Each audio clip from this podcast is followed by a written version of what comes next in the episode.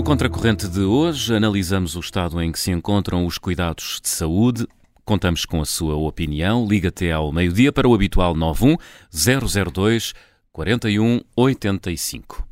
Praticamente todos os dias temos eh, notícias de que há mais serviços de urgência condicionados, porque há mais médicos a indicar que não fazem mais horas extraordinárias. No Norte, onde o movimento começou, há já muitos hospitais com atividade condicionada. Em Lisboa, a situação ameaça agravar-se nas próximas semanas. Este sábado, o diretor executivo do SNS esteve reunido com dirigentes hospitalares, anunciou soluções consistentes, mas que afinal não seriam mais do que instruções para que todos coordenassem a atividade. Entretanto, há há quem deposite muita expectativa nas reuniões entre os eh, sindicatos médicos e o governo e também quem acha que a chave do problema eh, está nos cofres do Ministério das Finanças. É este o ponto de partida para mais um contracorrente em que queremos discutir a situação do SNS e em que queremos saber se os problemas do nosso sistema de saúde são ou não são uh, problemas de dinheiro. Vamos uh, ouvir uh, a Helena Matos e o José Manuel Fernandes já a seguir, mas vamos aproveitar a oportunidade de tempo que o bastonário da Ordem dos, dos Médicos tem para estar connosco. Carlos Cortes, bom dia, bem-vindo a este, a este contracorrente. Deixa-me começar por aqui. O SNS precisa de mais dinheiro? É isso que está a faltar para resolver os problemas? Eu acho que aquilo que falta é um pouco de tudo.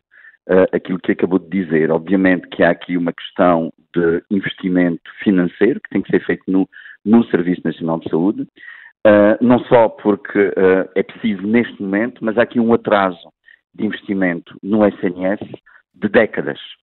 Uh, e este atraso agora está a culminar numa situação muito difícil. Mas não é só uma questão financeira do SNS, quando eu falo de uma questão financeira, há aqui um problema também muito grave uh, dos recursos humanos, uh, nomeadamente dos recursos humanos médicos, que se tem prolongado ao longo dos anos. Eu queria recordar aqui que estamos assim de duas crises com impacto devastador sobre o Serviço Nacional de Saúde, sobre os cuidados de saúde em Portugal, a crise económica e financeira do ano 2010, 2011, uh, que teve aqui, enfim, desgastou muito a capacidade de resposta do Serviço Nacional de Saúde. Eu recordo-me que uh, falava-se muito uh, de, das poupanças que Portugal tinha que fazer para equilibrar o déficit, serem, serem feitas sobretudo à custa uh, do SNS, à custa deste investimento que se deveria ter mantido no Serviço Nacional de Saúde. Hum. E quando pensávamos que a situação do país estava a melhorar, caímos numa crise diferente, uma crise sanitária, mas também aqui com um impacto muito grave sobre o SNS, em que várias situações na altura foram esquecidas, nomeadamente esta questão da valorização uh, dos seus recursos humanos, uh, da, da, da, dignificação, neste caso em concreto, até da própria profissão médica e do papel dos médicos dentro do Serviço Nacional de Saúde, mas também um conjunto de outros aspectos de cuidados de saúde, uh, nomeadamente na questão de, de, de, das cirurgias, na questão de, reorganização do próprio Serviço Nacional de Saúde, na questão das consultas, na grave, na gravíssima questão da urgência, em que uh, nós sabemos desde há muitos anos que a maneira como lidamos com os cuidados de saúde, sobretudo concentrando-os todos na resposta do serviço de urgência, mais tarde ou mais cedo, uh, ia ter consequências. Eu só queria deixar aqui este número para percebermos do, do que é que estamos a falar.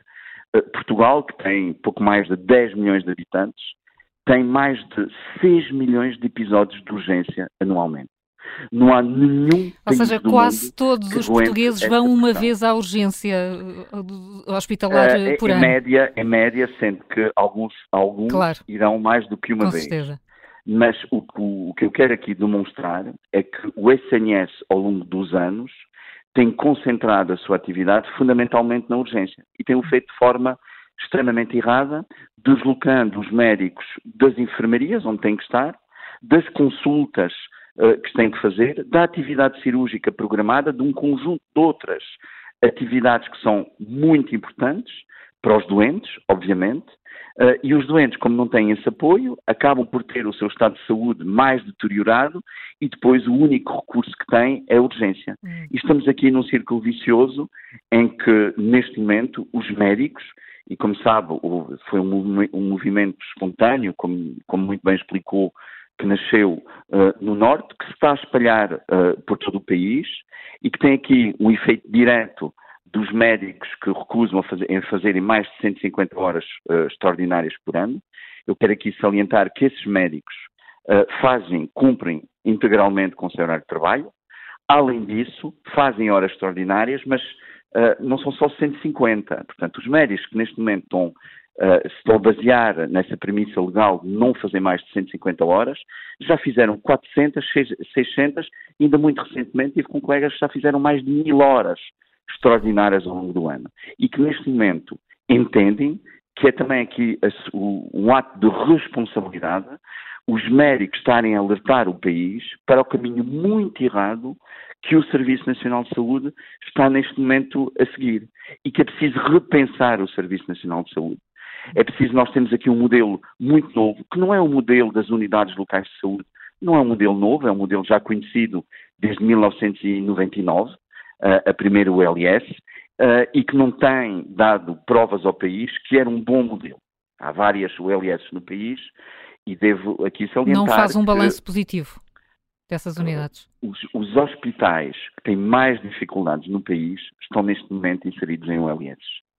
Beja, por exemplo, é um hospital com imensas dificuldades. Uh, Santiago do Cacém, Porto Alegre, Guarda, Castelo Branco, Bragança. Uh, normalmente, o exemplo que é dado para defender este modelo é o exemplo da ULS de Matosinhos, Sim. que é uma ULS completamente atípica, porque é uma ULS urbana, onde o hospital está, está junto dos cuidados de saúde primários, porque estão na mesma cidade uh, onde há um contacto completamente diferente. E mesmo, enfim... Porquê que não está a eh, resultar nos outros locais? É exatamente porque há um afastamento geográfico muito grande? Olha, uh, é assim, teoricamente as ULS podem fazer sentido, é um sistema de integração vertical dos cuidados, onde os cuidados primários deveriam ter uma maior ligação com os cuidados hospitalares e também com os cuidados uh, com os cuidados continuados e, e, tentar aqui também integrar uma parte que não tem sido integrada no SNS, que é a parte da intervenção social uh, das pessoas, neste momento, mais fragilizadas. A população portuguesa é uma população cada vez mais envelhecida, portanto precisa de cuidados de, de saúde diferentes, olha, diferentes daqueles que nós conhecemos quando o SNS foi criado há, 40, há mais de 40 anos atrás, mas que infelizmente uh, o, SNS que nós temos hoje continua a dar as mesmas respostas que davam há alguns anos atrás.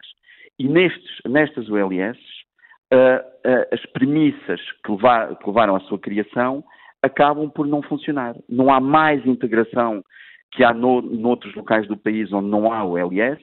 Os cuidados de saúde primários muitas vezes são completamente desfavorecidos uh, porque a grande preocupação eh, neste momento do país é fortalecer erradamente a urgência. Isto é, todas as patologias, mesmo que não sejam patologias urgentes, uhum. pudessem ser tratadas ou no domicílio ou nos cuidados de saúde primários, uh, estão a ir todas ao serviço de urgência, gastando aqui recursos humanos, recursos financeiros também muito avultados, quando não seria necessário.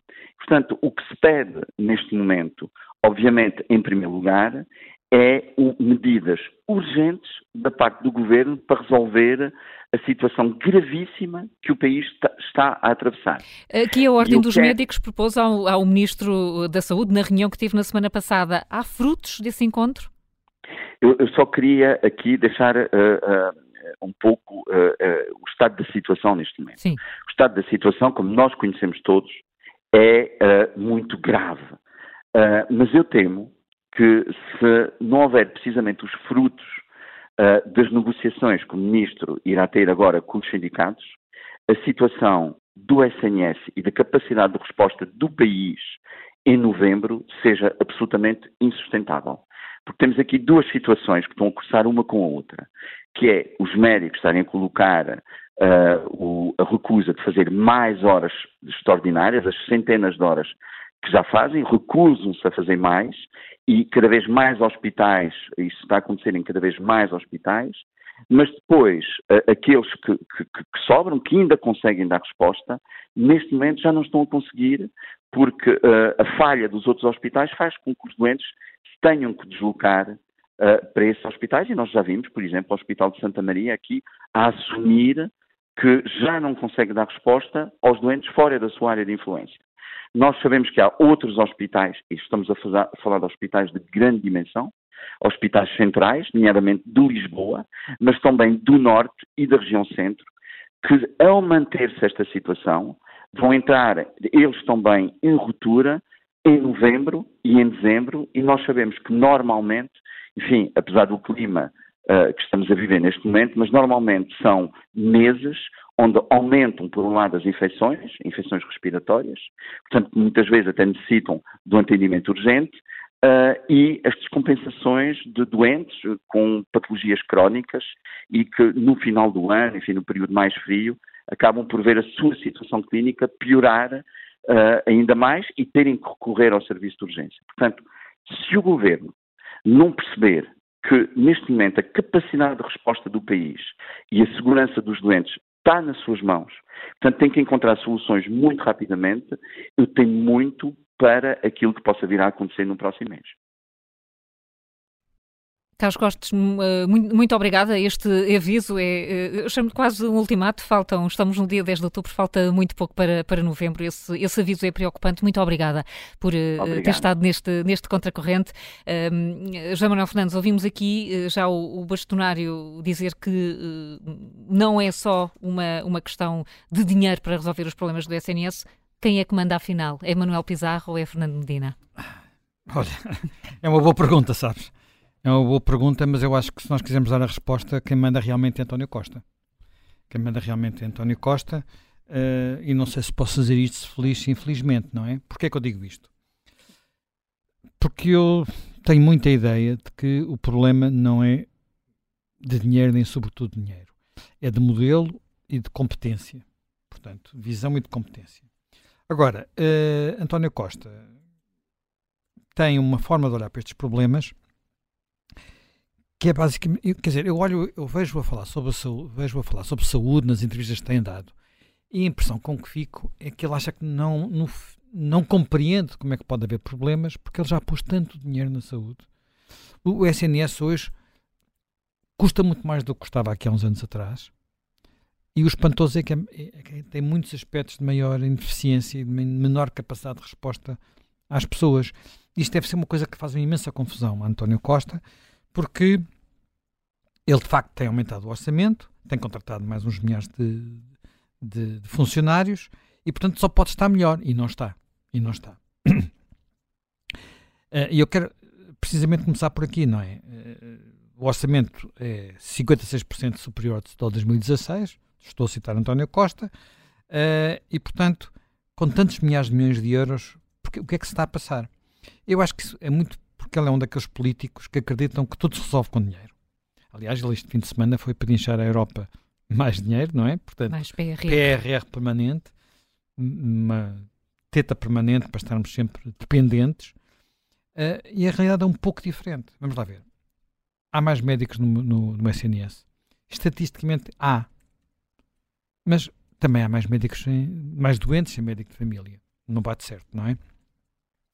Uh, só para ter uma ideia quando António Costa chegou a São Bento, havia meio milhão de, de portugueses, meio milhão, sem médico de família. Hoje, são 1 milhão e 750 mil. São mais de três vezes mais. Mais do que triplicou esta realidade. Os tempos de espera em muitos serviços são catastróficos. Uh, há muitos exemplos de médicos doentes descontentes. Acho que o que nos diz aqui o bastonário é muito, muito significativo. Uh, e esta greve, isto não é bem uma greve, isto é, um, uma, é, digamos, é uma recusa é a fazer uma recusa? é uma recusa a fazer trabalhos que, que, eles têm direito a se recusar. Nem sequer é uma recusa a horas extraordinárias, é uma recusa, é uma coisa mais porque se fosse uma recusa a horas extraordinárias, quer dizer, é só dizer não faço mais, não faço aquilo que é ilegal. Porque teoricamente, a partir das 150 horas é ilegal. Ora bem, muito importante este aspecto. Isto nasceu de baixo, mais uma hum. vez. Não é um movimento uh, organizado pelos sindicatos. Estamos a ver algo parecido com o que aconteceu ano passado nos professores, que já tinha acontecido antes noutras, uh, noutras classes uh, enfermeiros, por exemplo, que é há, uma, há uma, um lado inorgânico neste, nisto que faz com que estes movimentos sejam muito mais difíceis de, de controlar e de parar. Portanto, uh, agora, devo dizer que eu tenho a ideia que isto representa uma grande, um, um sentido profundo de muitos médicos e eu tenho falado com muitos médicos, portanto posso dizer que sei do que falo. É? Sabe, sabes do que falas, mas ainda na, na semana passada, na entrevista à CNN, o, o Primeiro-Ministro disse que não podia governar só para os médicos, nem só para os jornalistas, tinha de governar para todo o país. Olha, é uma boa flor de retórica. É uma boa flor de retórica. Só acrescentar uma coisa, eu acho que foi dos momentos mais constrangedores da entrevista. Porque uh, eu não sei, era, uma pessoa interrogava-se, ouviu-lhe dizer que agora vinha mais um plano e depois aquilo dava mais 130 euros, depois não sei o quê, depois dava. E parecia que ele não, não conseguia perceber que a situação é muito mais complicada do que aquilo, que há problemas de funcionamento.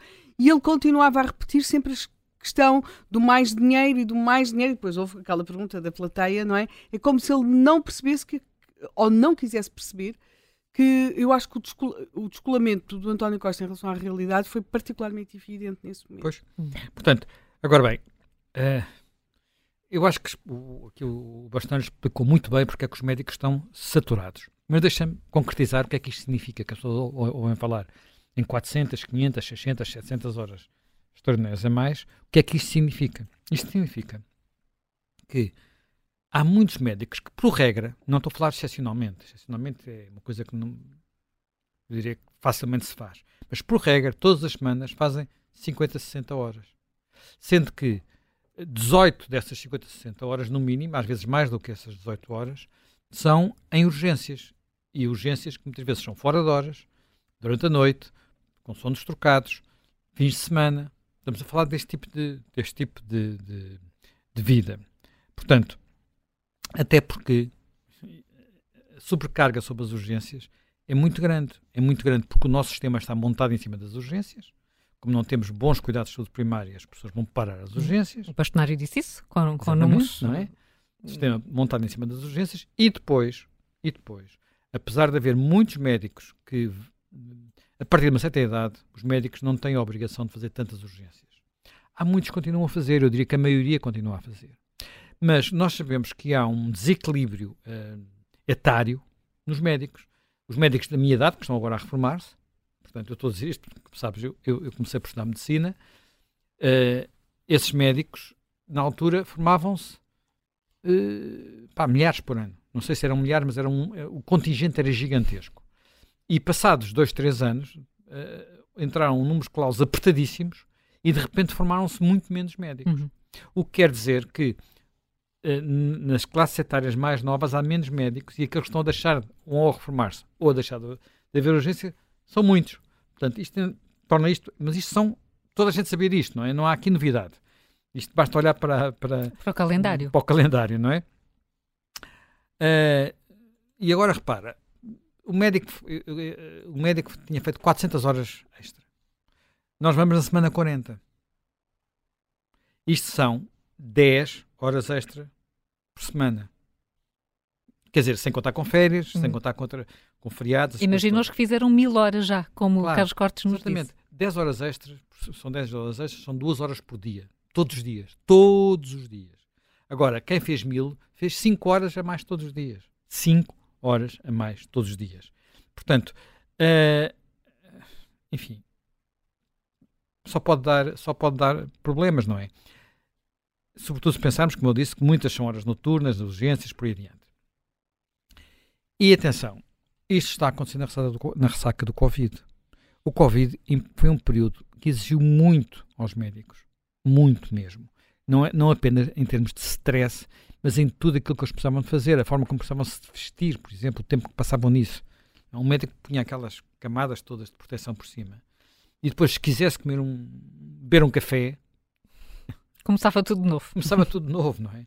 Portanto, uh, e, e, e, eu acho que eles não creio que fiquem convencidos com as promessas eh, que o governo, ou quem, pelo menos o primeiro-ministro, está a fazer, e não sei se, enfim, poderá haver qualquer cor esta semana, vão tentar dar qualquer coisa, vai custar centenas de milhões de euros, certeza absoluta, se calhar mais do que aquelas histórias todas dos, dos professores.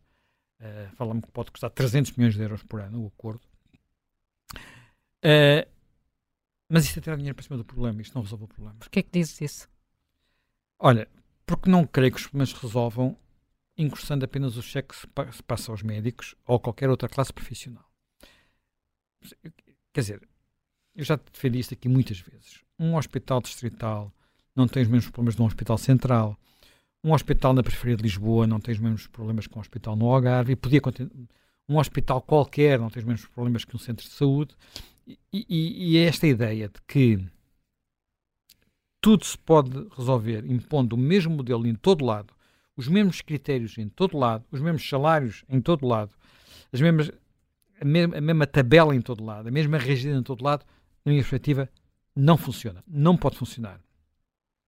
Quer dizer, a filosofia, muito deste governo, muito deste governo, mas também é a filosofia dos sindicatos, é uma filosofia centralista. Quer dizer, para o governo é assim que as coisas funcionam, portanto, o governo comanda, e, portanto, para comandar, comanda tudo, inclusivamente o, salário do, da pessoa mais desqualificada no, no hospital de, de mais longe de Lisboa, até aos sindicatos que querem ter um patrão único. É muito, é muito confortável. É muito confortável, dá-lhes muito poder e, sobretudo, uh, poder político e poder social. Agora, este modelo centralista não dá. Porque com este modelo centralista eu gasto mais dinheiro e tenho menos resultados. Eu, eu vou dar-te um exemplo, talvez ajude a perceber isto melhor. E é um exemplo que eu conheci de perto. E já tem alguns anos, portanto eu não sei como é que, como é que esta história acabou. Mas chega numa altura eu conheci um diretor de cirurgia, de um serviço de cirurgia, grande hospital da região de Lisboa, e que tinha tido uma discussão com a administração do hospital, porque a administração do hospital queria que ele colocar, tivesse sempre um cirurgião nas urgências. Portanto, 24 horas por dia, 7 dias por semana. E ele não queria. Ele não queria contratar mais cirurgiões. Parece extraordinário, não é? Sim. Um chefe de serviço que não quer contratar mais cirurgiões. Ele explicava, quer dizer, a administração está aterrorizada sobre se sai uma notícia no jornal, vem cá uma televisão, o Presidente da Câmara descobre. Portanto, aterrorizado. Com, eu não tenho aquele, aquela especialidade importante de cirurgia na urgência, não pode ser. E ele dizia, uma coisa que é, que é muito, quer dizer, que é assim, se eu, se eu formo uma equipa para ter cirurgia, quer dizer, eu posso garantir que se houver uma urgência, tenho os meus cirurgiões de escala. Eles aparecem cá em pouco tempo. A tempo da operação, se for necessária essa operação de urgência, porque entretanto é preciso preparar o doente. Uh, e se, mas se eu contratar a equipa toda, os meus cirurgiões não vão fazer o número de operações que precisam de fazer para serem bons cirurgiões. Portanto, eu vou ter cirurgiões medíocres. Sim. Hum? Então, e quem é que ganhou essa discussão? Olha, uh, se queres que te diga, penso que na altura ele ganhou, Sim. mas isto passaram já muitos anos, eu não voltei a confirmar se ele, como, é que, como, é que, está a situação. Mas olha, eu entretanto, uh, um gestor hospitalar fez-me umas contas para perceber melhor como é que estas coisas se passam. Oh, Helena, peço desculpa, são outros Não, não, esses eu gosto. esses eu gosto. Eh, bem, se um médico trabalhar em média 44 semanas, uh, semanas úteis, portanto, estamos a falar de, de pronto, tendo dos feriados, essas coisas todas, as férias, ficam 44 semanas úteis, e dedicar 18 horas do seu horário à urgência, que é quase metade do horário de 40 horas, repara, e será mais de metade se passarmos para as 35 horas, Bem, um, um, um, serviço precisa de, para preencher todos os horários, todas as urgências e o, e o, e o normal do serviço, precisa de 44 cirurgiões. Se esse hospital for um hospital médio, não é, não é, um, não é um Santa Maria, um São João, uh, que atender uma população de 300 mil pessoas, que é um hospital desses grandes que nós temos aí, não gigantes. Com essa população haverá 3 mil cirurgias por ano. Isto pode depender das cirurgias, mas em princípio haverá 3 mil cirurgias por ano. Isto vai dar 68 cirurgias a cada cirurgião. Ou seja, cirurgia meia por semana. 6 cirurgias por mês. Isto não dá para ser um cirurgião. É preciso fazer mais. É preciso trabalhar mais. É preciso, se calhar, fazer várias. Depende depois das especialidades, como é óbvio, não é? Mas é preciso fazer mais. Uh, e, e, mas eu acho que com este exemplo nós percebemos melhor porque é que esta, esta forma que nós temos de rotação dos cirurgiões das urgências provavelmente não é a melhor forma. Então, mas há outras? Não é importante ter cirurgiões na, nas urgências? Tem que haver cirurgiões nas urgências, claro. Mas nós temos, depende das cirurgias que estamos a falar, não é? Uh, depende do tempo de preparação que uma cirurgia exige, depende do modelo e depende muito de uma coisa que é muito importante, que é o um modelo de organização que não tem que ser igual em todos os hospitais. Uh, eu posso, como já referi, ter cirurgiões em regime, em, em, regime de chamada. É uma coisa que provavelmente funciona se eu estiver num hospital desta dimensão, 300 mil habitantes. Se calhar num, num São João ou Santa Maria já é diferente, mas eu não sei o suficiente sobre isso. Uh, e depois posso ter uma organização hospitalar diferente. Este ponto é, é muito importante. E, e porquê é que eu digo que é muito importante? Porque já foi experimentado um outro tipo de organização em que há equipas dedicadas às urgências. Estou a falar no setor, digamos, nos hospitais geridos pelo Estado. Porque nos hospitais PPP é muito comum isto, era comum isto acontecer. Uh, isto aconteceu pela primeira vez num hospital da Feira, que era um hospital novo, lançado no final do século passado, portanto tem 20 e tal anos, ainda no tempo da, Maria, Maria de Belém. Era um hospital com autonomia e que respondia diretamente à Maria de Belém e que criou um sistema em que havia uma, equipas dedicadas às urgências. Funcionou bem o São João até depois, São João, o famoso São João do, do, do coordenador da, da, da, do diretor do executivo do SNS. Do diretor executivo, uh, também se experimentou este modelo. Bem, não existe já, não funciona. Desistiram dele. Porquê? Não sei responder porquê. Porquê é que deixou de, de existir. Portanto, e cria-se uma, uma situação em que tudo é uniforme. É evidente, se eu tiver um modelo destes, em que tem equipas dedicadas às urgências, provavelmente vou ter que pagar essas equipas mais do que paga as outras, porque o tipo de trabalho é mais extenuante, digamos assim. O que quer dizer que vai haver médicos com a mesma categoria profissional teórica, ou com a mesma antiguidade, não mas falar em categoria profissional, mas com a mesma antiguidade, a ganhar salários diferentes. O que é horrível para algumas cabeças, não é horrível para a minha cabeça. Acho que é o normal. A pessoa está, tem um trabalho mais extenuante, ganha mais. Se não quer, vai, vai para o trabalho mais, mais banal, eh, mais planeado, mais organizado, cada um tem a sua. Cada um é cada um, não é? Não tem todos ser, andar metidos na mesma forma. E com isto eu otimizo os recursos. Posso, consigo otimizar os recursos. Uh, com tudo uniforme, aquilo que eu estou a fazer, que isto tenho estado a fazer, que eu, que, eu fiz muito rapidamente nos hospitais que deixaram CBBP, foi aumentar as ineficiências. Nunca, nunca Braga fechou as urgências quando era PPP. Aliás, se, tivesse, se acontecesse isso, caía ao Caio Trindade, não é? Quer dizer, e Louros? E o Beatriz Ângelo? Nem pensar nisso. Agora, tô, todos os dias há um problema ali. Vão as ambulâncias recambiadas para, para Santa Maria. Portanto, eh, parece, parece que se instalou um ambiente quase, quase banalidade, em que isto é, eh, em que uma, uma gestão hospitalar pode fechar uma urgência como se não acontecesse nada, como se fosse um dia igual aos outros, não é? Quer dizer, perdeu-se brilho quase, não é? Uh, até porque nós temos que considerar isso. Eu acho que com os médicos, eu acho que é com todas as profissões, mas seguramente com os médicos, muitas vezes o que conta não é só o cheque no fim do mês. Contam muitas outras coisas. Contam a organização da, a organização da vida. Como é que se a pessoa tem uma vida normal ou está permanentemente a pedir horas extraordinárias. Portanto, são pessoas, muitas delas novas, querem, querem ter filhos, querem ter família, por exemplo. Nem todas querem ser ricas, nem todas querem ser barões da medicina. Portanto, há muitas. Tem que se saber gerir estas coisas que são diferentes. Há, há, há naturalmente motivação profissional, a capacidade de desenvolver as coisas. Um cirurgião que não faça um número de cirurgias suficiente fica frustrado, porque sabe que não está a evoluir, sabe que não está a aprender. Portanto, uh, sabe que inclusivamente não está a ganhar mão para um dia poder ter outras alternativas, que não só apenas estar ali a fazer urgências umas atrás das outras. Um, algumas destas uh, setores diferenciados da medicina passar, irem para uma urgência, fazer trabalhos menos diferenciados que podem ser feitos por outros profissionais, é frustrante. Hum. Quer dizer, é frustrante. Todos sabemos que quem tem mais diferenciação, quem, quem investiu nessa diferenciação, se depois põe a, a cozer meias, eu estou a exagerar, não é? não é o que se passa nas urgências, mas sendo que não, não foi para aquilo que andou a trabalhar e a esforçar-se.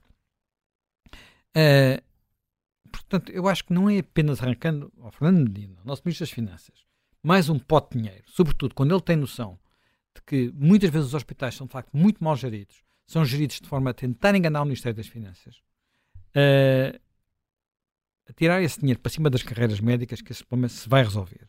Portanto, até porque há uma outra coisa que é esta forma de tirar dinheiro para cima das carreiras e das pessoas muitas vezes leva a que nós, na prática, acabemos por pagar demais, dar prémios a quem não merece e não valorizemos suficientemente quem merece. Porque cada um é cada um, cada, hum. as carreiras são diferentes, não é? Agora, portanto, isto só se resolve localmente, não se resolve com a partir da João Crisóstomo. Para quem não sabe, a João Crisóstomo é a rua onde fica o Ministério, onde fica o Ministério da, da Saúde, Saúde uh, onde hão de decorrer negociações com os sindicatos e não acreditas que saiam daqui boas soluções, é isso que estás a dizer? Dizem-me que talvez até saiam acordos, pelo menos uh, com, com um dos sindicatos, ou, enfim, não sei. Uh, mas como te disse, acordos caros mas estamos em tempos de orçamento de Estado, há esta pressão toda, e já se percebeu, é assim, se não tirarem a tampa de cima deste, desta, desta situação, todas as semanas isto vai piorar. Porque o que está a acontecer, por exemplo, eh, nós tínhamos uma peça aqui no Observador, fazia um, um levantamento. Os hospitais aqui, como isto começou no Norte, no Norte já há muitas urgências que não funcionam em condições mas está a chegar a Lisboa porque é preciso entregar o documento, depois aquilo leva um certo tempo a entrar em funções e tal. Portanto, não é uma greve com pré-aviso. Desculpa interromper. Portanto, uma das coisas que António Costa dizia na entrevista à CNN era dinheiro e o modelo do Norte. Era o modelo do Norte. Sim, porque é uma, o, o, o António Costa tem mantras. Tem mantras. Quer dizer, momento em que o mantra era, o mantra era, o mantra era, é o modelo do norte. O mantra é Só que o, o diretor executivo, está a funcionar mal. O diretor executivo, o diretor executivo é um duplo do ministro ou um duplo do secretário de Estado. Quer dizer, uh, é uma, mais uma camada que puseram no sistema e que, ao que me dizem também, não há, não há estatuto. Agora parece que ele vai anunciar o estatuto, vai, vai ter que anunciar qualquer coisa, António claro. Costa. Mas porque eh, há conflitos de competências. O diretor executivo está a passar por cima das administrações regionais de saúde. Há outros setores da administração pública da saúde eh, que provavelmente estão a entrar em choque com ele. Tudo isto são narizes, digamos assim. Portanto, que estão e, e uma coisa é ter este diretor-geral de saúde, que é uma pessoa com muita autoridade. Portanto, diretor executivo. Este diretor executivo, Sim. perdão, este diretor executivo, que é uma pessoa com muita autoridade, autoridade política, porque já foi secretário de Estado, autoridade pessoal, porque se sabe que ela é uma pessoa competente, autoridade profissional, porque tem experiência, tudo isso ele tem. Mas não há muitos assim. Como é que vai ser com o próximo? Como, neste, neste choque de narizes. Bem, mas enfim. Depois o outro mantra. Temos de, que avançar. O outro mantra, desculpa lá, o outro mantra de António Costa é as unidades locais de saúde. Acabámos de ouvir o que o bastonário disse. Eu não tenho nenhuma garantia que aquilo vai funcionar. É mais uma vez um, um sistema igual de baixo a cima, com muitos pontos uh, negros. Uh, uh, eu já agora quero explicar como é que estas perversidades criam problemas. Onde é que isto, uma boa parte, onde, é que boa parte deste problema começou? Cirurgia geral. Porquê? porque uh, tratou-se de ocupar uh, os dias livres dos cirurgiões, incluindo fins de semana, com a, a, chamada cirurgia adicional, que é aquelas recuperar a listas de espera de cirurgia. Quando se decidiu isso, isto ia, isto ia arrebentar, não havia, não havia hipótese de, de se não arrebentar. Porque eles sempre fizeram horas extras, sempre fazem fizeram, e agora têm mais umas tardes, sábados ou domingos, a, a fazer estas cirurgias. Só que são muito mais bem pagas que as horas extras. Portanto, há um sistema de incentivos que não foi calibrado. Portanto, naturalmente, se eles disserem entre horas extras e cirurgias adicionais, eles vão fazer as cirurgias adicionais. Portanto, uh, porquê é que isto, porquê é que isto teve que ser tudo feito no sistema público? Muita gente disse, pá, resolvam o problema das adicionais recorrendo ao privado e ao social. Mas não, não podia ser está a ser mais caro e está a, causar, está a causar consequências. Estouro, estouro nas mãos de quem não viu o problema a vir. Uh, há, há, já hospitais, há uma notícia de hoje, salvo erro, a dizer que o Hospital de Santarém já está a recuar. Acabaram as cirurgias adicionais. Não sei se vem a tempo de conseguir que os médicos que devem estar a entregar as, as, declarações voltem a fazer horas extras, não é? Porque os médicos dizem, então é hora para ganhar menos. Repara que tudo isto depois são caso a caso, não é? Portanto, uh, Bem, eu já me estou a alugar. Ainda tinha mais coisas para falar. Vou terminar. Mas só queria acrescentar um ponto que é um ponto polémico, é pena já temos tido cá o Carlos Cortes, porque agora também vou falar da ordem, que é uh, há certas exigências que são definidas pelos colégios de especialidade sobre o número de médicos que devem estar num serviço, o número de, de, de, de auxiliares de diagnóstico que devem ser pedidos. Há uma série de coisas dessas, que às vezes parece que nós, olha, que estamos num hospital daqueles privados de super luxo dos Estados Unidos. É o ideal, é o ótimo, mas o ótimo é inimigo do bom.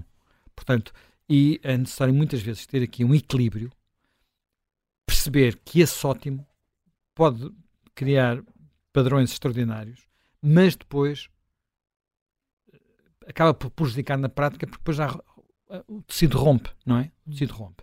Uh, enfim, uh, só para teres uma ideia do que é que eu estou a falar. um exemplo concreto. Os partos. Os partos. Os e partos percebemos... Simples. Aquela discussão que houve sobre os partos, quem é que pode fazer ou não pode fazer. E, e nós se percebemos um do lado especializado pode fazer ou se deve estar sempre o médico. Sempre, sempre, sempre o médico.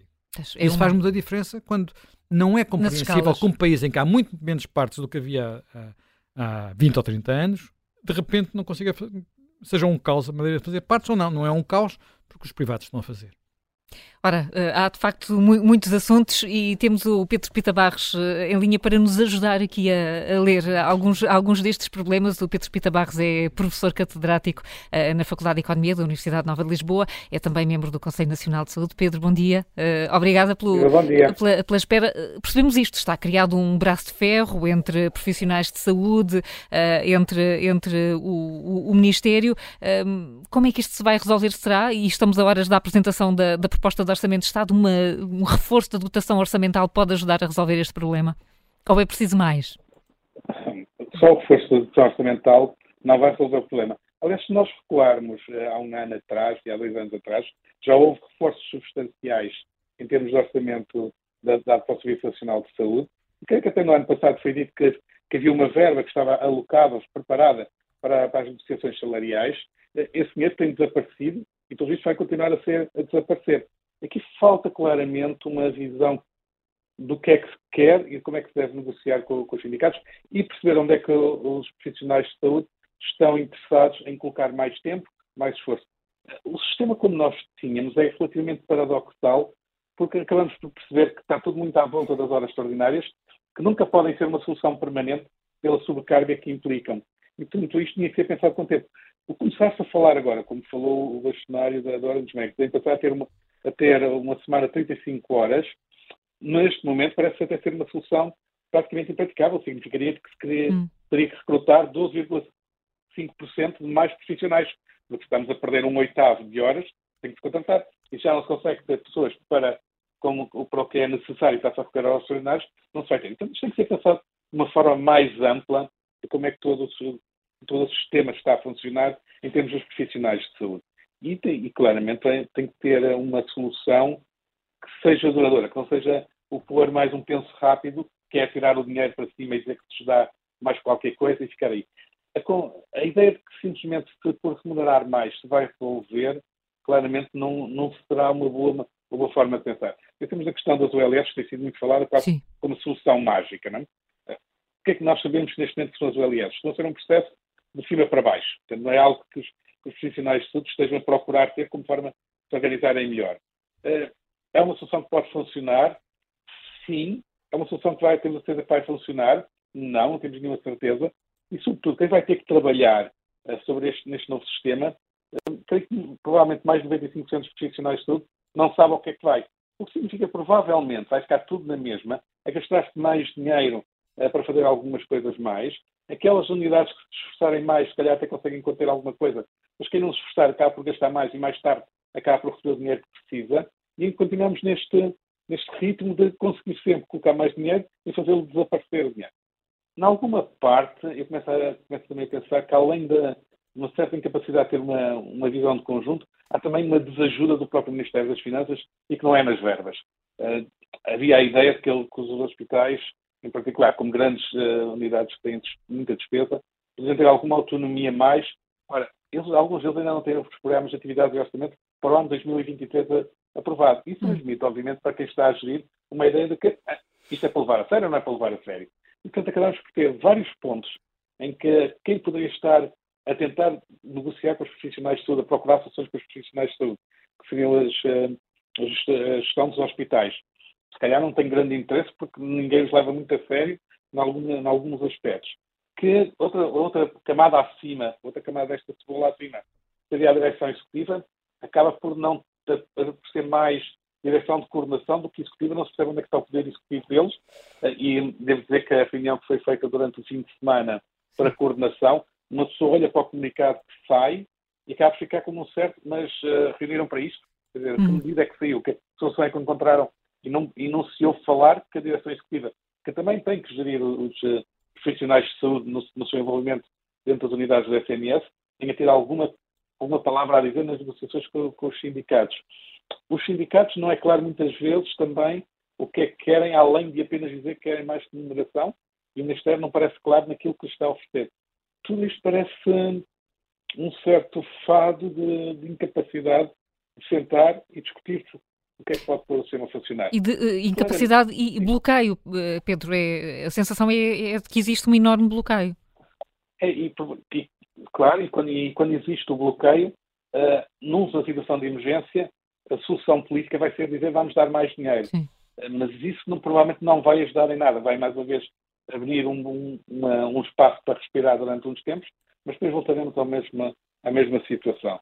Portanto, se não se pensar de uma forma mais estruturada do que é que é o funcionamento dos profissionais de saúde, dos médicos neste caso em concreto, em termos de não só de remuneração, mas de opções que possam ter, de escolhas contratuais que possam ter, e apenas ter dedicação plena ou dedicação exclusiva, se calhar é pouco, se calhar precisamos ter mais um leque mais amplo de opções.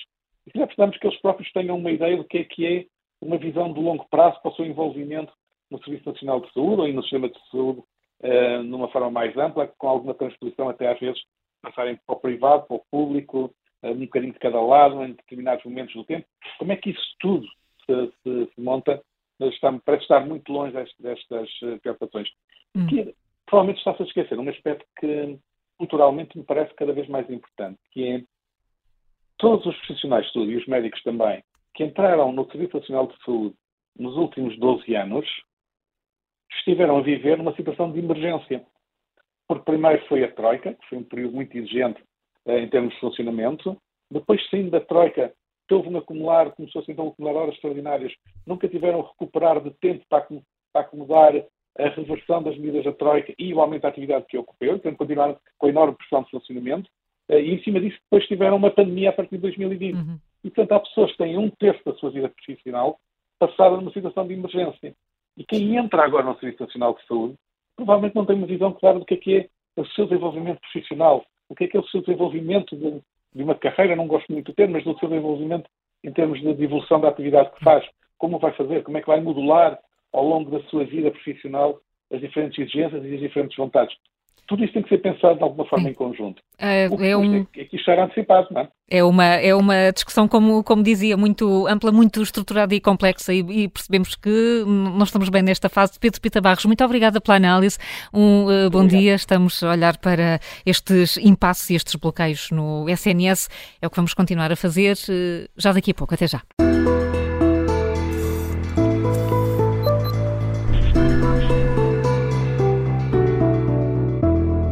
Segunda parte do Contracorrente, estamos a analisar o estado de saúde do nosso SNS. O número de telefone para onde pode ligar é o 91 002 4185. Helena Matos, uh, ouvimos na primeira parte uh, um retrato muito preocupante, quase perturbador do SNS. Há soluções? Olha, queres que eu comece por onde? Por uma pesquisa que fiz que era uh, SNS uh, Consulta e que me leva a uma página do nosso. É uma página geral do governo e que diz. Uh, fala inglês e diz not found. Pronto. Depois há uma possibilidade de chegar lá em português. E o que é curioso?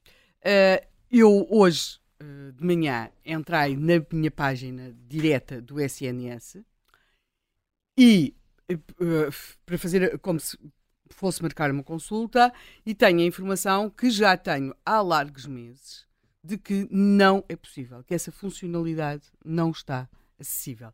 Ora, não se percebe rigorosamente porquê, porque era uma funcionalidade muito importante, é um centro de saúde muito grande em Lisboa e essa funcionalidade deixou de estar acessível. Depois passei para uh, as outras páginas e uh, aquilo que se encontra não é simples. Ou seja, imaginemos que nós queremos uh, perceber o que é, por exemplo, as, o tempo, a, a página para os tempos de espera.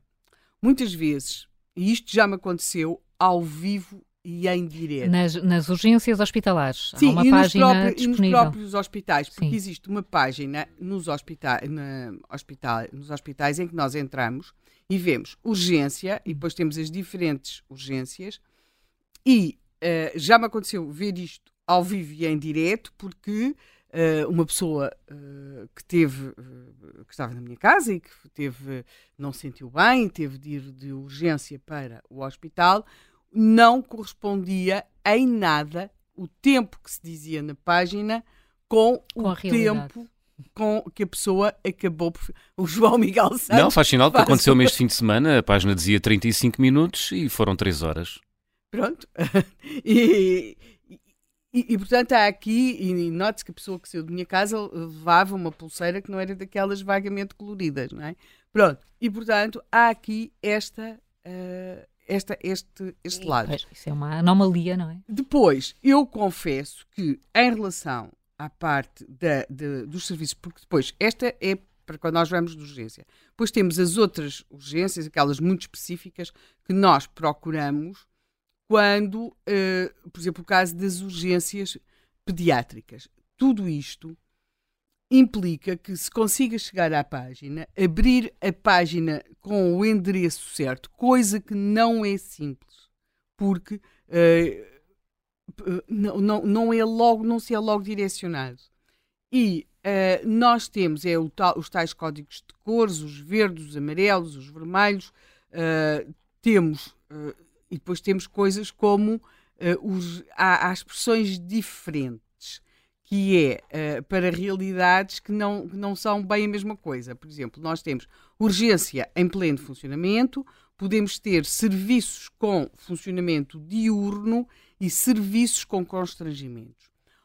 Quer dizer, nenhum de nós, quando tem um filho doente e quer saber para que urgência é que o pode levar, por exemplo, uma pergunta: é- o que é que é o serviço diurno? Vai de que horas a que horas? Dizer, nós temos uma criança doente, estamos muito preocupados, eh, em geral, certamente com o exagero que costumamos ter nestas coisas, mas o, o serviço diurno vai num, num hospital de que horas a que horas, por exemplo. E depois temos aqui, eh, e isso é, quer dizer, há sempre aqueles clássicos, como é o caso do Hospital de São Bernardo, em Setúbal, que tem a indicação de urgência com constrangimentos, quer dizer, mas isto é, eh, é, é um, é um puzzle. É um puzzle porque a urgência, na prática, não funciona em fins de semana alternados, aos sábados e domingos, mas à sexta-feira já está só a funcionar em serviço noturno. Em, serviço diurno. Hum. Porque no serviço noturno não funciona. Por exemplo, quer dizer, é, é um, é um verdadeiro puzzle. Quer dizer, quando se chega à parte das maternidades, idem aspas, quer dizer, com, com a agravante, quer, quer dizer que, que, pois, que as coisas que são inerentes aos partos costumam ter mais, eh, por exemplo, tem, tem ali uma brevidade que não se compadece com tudo isto. Portanto, na prática, isto, quer dizer, depois temos um caso, temos o caso da Beatriz Ângelo, não é? Que não funciona nunca, estou a falar de urgência de pediatria, em outubro, novembro, dezembro, janeiro, nunca funciona ao fim de semana, e durante os, os restantes dias só funciona no tal horário eh, diurno. Tudo isto é acompanhado de uma retórica que é, por exemplo, no caso das, da, já estamos na- naquelas coisas do Orwell, a linguagem ao contrário. Uma pessoa quer saber a que, a que bloco de partes é que pode ir e é nascer em segurança. Tudo aquilo, portanto, nós, eh, tudo aquilo, em vez de ser informação sobre os blocos de partes, não é o nascer em segurança. Nós temos de usar uma terminologia que em nada corresponde à realidade. Não é? Portanto, é esta linguagem que desenha uma. e que, em parte, é aquilo que nós vimos na entrevista do António Costa, que é uma realidade que, que, que vai, que, que, está sempre a meter mais dinheiro e que se consegue corrigir, porque há uma coisa que também começa a ser muito cansativa, que é, é sempre o maior investimento e o maior aumento, e depois aquilo na realidade não funciona, como disse a outra senhora durante a entrevista. Ah, se passarmos dos números e dos quadros, o Zé Manuel gosta de números, eu adoro quadros, esta coisa dos quadros, e, para mim é, é, uma, é, uma, é, é, é a minha praia. Mas há um texto muito interessante no público, um texto de opinião que foi publicado ontem, 9 de outubro, assinado por Liliana Matias de Carvalho, que assim mesma se apresenta como de esquerda sindicalista e, até há cerca de sete meses, defensora acérrima do SNS. Eu quero aqui, para já, fazer uma ressalva. Eu, eu, percebo a definição de esquerda sindicalista e até há cerca de sete meses defensora acérrima do SNS, que é o seguinte: esta ideia de que o SNS. Não estou a dizer que esta senhora o tenha expresso, hein? eu estou a fazer esta ressalva da minha parte. Esta ideia de que o SNS é uma coisa que é defendida pelas pessoas de esquerda e para as pessoas de esquerda é uma coisa que me dá assim, um, um nervoso miudinho muito forte. Eu, parte, eu defendo a existência de serviços públicos e privados de saúde, trabalhando articulados, com, com diferentes soluções, porque acho que, aliás, só a existência de um bom serviço SNS público garante bons cuidados no privado e vice-versa. Aliás, neste momento o nosso SNS está a funcionar tão mal, tão mal, tão mal, que já está a escavacar o privado, que de forma alguma estava dimensionado para responder muitas vezes a situações como aquelas a que tem de responder. Portanto, eu acho que esta ideia, muitas vezes, de que uh, o SNS é uma coisa, uma ideia de esquerda e a que recorrem as pessoas de esquerda, é uma coisa que está muitíssimo longe da realidade. Portanto, mas esta senhora, Liliana Matias de Carvalho, e, e, e, portanto, mas isto que eu acabei de dizer não tem hum. nada a ver com a senhora, tem apenas a ver uh, aqui com fazer uma, uma certa ressalva. Ela diz de esquerda sindicalista até há cerca de sete meses defensora acérrima do, do SNS. E porquê? Ela está grávida. Está grávida. Eu presumo que não será uma grávida muito jovem.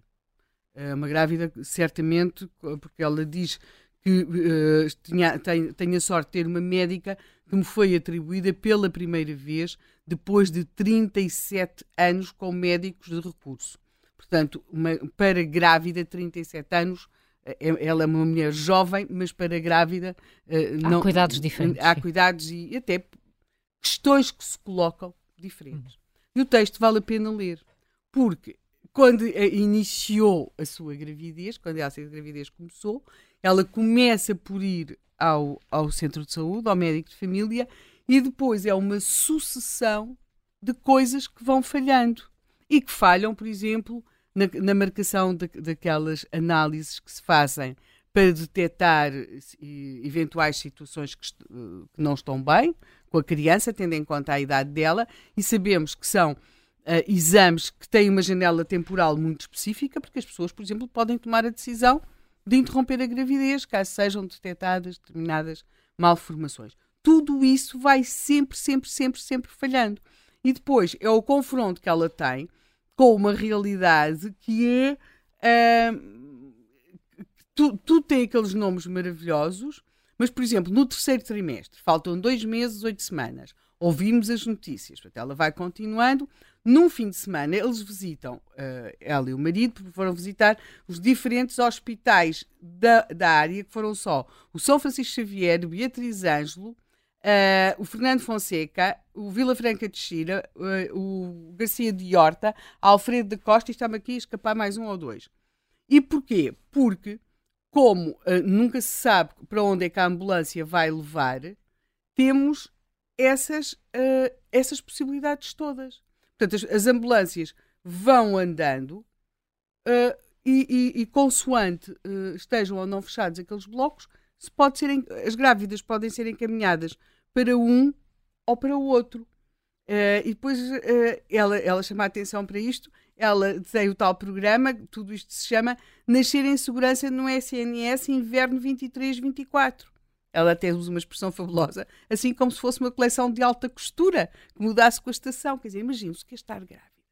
E, e, depois andar nisto, pensar que a ambulância pode levar para aqui, pode levar para acolá, consoante uh, estejam ou não os blocos de partes fechados, e depois até cita diz que é da Lua, quem já esteve grávida sabe que, como essa expressão, até, uh, vai sempre ecoando. Depois vai, vai, vai continuando, tudo aquilo vai sempre continuando, e, e com, com, com, com problemas em crescendo e que vai acabar com ela a optar por ir ter o par, fazer o parto no privado. E, portanto, quando se vê o que é na realidade, nós confrontamos-nos com aquela expressão da senhora na entrevista ao António Costa. Não funciona. Não funciona. Não funciona. E uma pessoa lê isto quer dizer, e percebe. Uh, dentro deste estúdio estão duas pessoas que já estiveram grávidas, não é? que já tiveram partos, não é? Uh, e, e, e pensa-se o que seria estar com toda esta imprevisibilidade. As coisas não eram o melhor dos mundos, mas funcionavam. Não é? Portanto, é, é, um pouco este fator de incerteza. Eu também ainda queria acrescentar, eu sei que nós temos hoje muitos ouvintes, uhum. temos mais convidados, é importante ouvi-los, e que é, há problemas neste momento uh, de, de, com, com serviços públicos de saúde em diferentes países. Os franceses continuam a debater-se com aquilo que chamam os desertos médicos, não é? são zonas onde o número de médicos por habitante é baixo. Há, os, os, os, ingleses têm uma opção, não é? Que o seu Serviço Nacional de Saúde todos os dias descobrem mais assim qualquer coisa. Uh, há, há, sempre notícias de coisas que estão a falhar, o caso de Itália, assim. Agora, não vejo, eu sigo muito, Espanha, por exemplo, eu sigo muito com regularidade diária imprensa estrangeira eu não vejo nenhum país, assim, aqui do nosso campeonato, com esta situação. Há problemas em todos os países. Todos. Uh, todos com falta de pessoal, muitas vezes são mais enfermeiros, outras vezes é médicos de determinadas especialidades. Aquilo que nós tínhamos sempre muito antigamente, que é a concentração de médicos num determinado local, falta de médicos noutro. Os problemas do costume que se vão gerindo. Agora, esta situação é que nós estamos a viver uma espécie de emergência no nosso Serviço Nacional de Saúde, não, não existe. E tivemos todos pandemias e partilhamos com muitos destes países também uh, uh, uh, as crises económicas e tudo isso. Aqui há um problema claríssimo de, de, de gestão ou de, de, ou de falta de capacidade de gestão. Porque leiam, leiam, leiam os jornais espanhóis, franceses, ingleses e não encontram nada desta dimensão, nem, nem pouco mais ou menos. Portanto, há aqui hum. Um problema que temos de olhar para ele e não é realmente dando mais dinheiro aqui ou dando mais dinheiro lá que a questão se resolve, porque nós temos aqui um problema de gestão mesmo. Mário Marinho Lopes é deputado municipal do Porto, uh, membro do Conselho Nacional de Iniciativa Liberal e foi uh, uh, e tem olhado sempre e é especialista nesta área da saúde. Mário Marinho Lopes, bom dia. obrigada por estar connosco Olá, mais uma vez aqui a discutir este, este problema e esta discussão tem sido recorrente. O que é que falta para que se saia do diagnóstico e, e se comece a, a mudar alguma coisa e a resolver alguma coisa? Bom, muito bom dia. Eh, eu se calhar até começava, até para uh, tornar aqui o, o, debate um bocadinho mais quente, eu, eu, até começava por discordar do que a Helena Marques estava a dizer, uhum. aproveito para cumprimentar, bom dia. Uhum.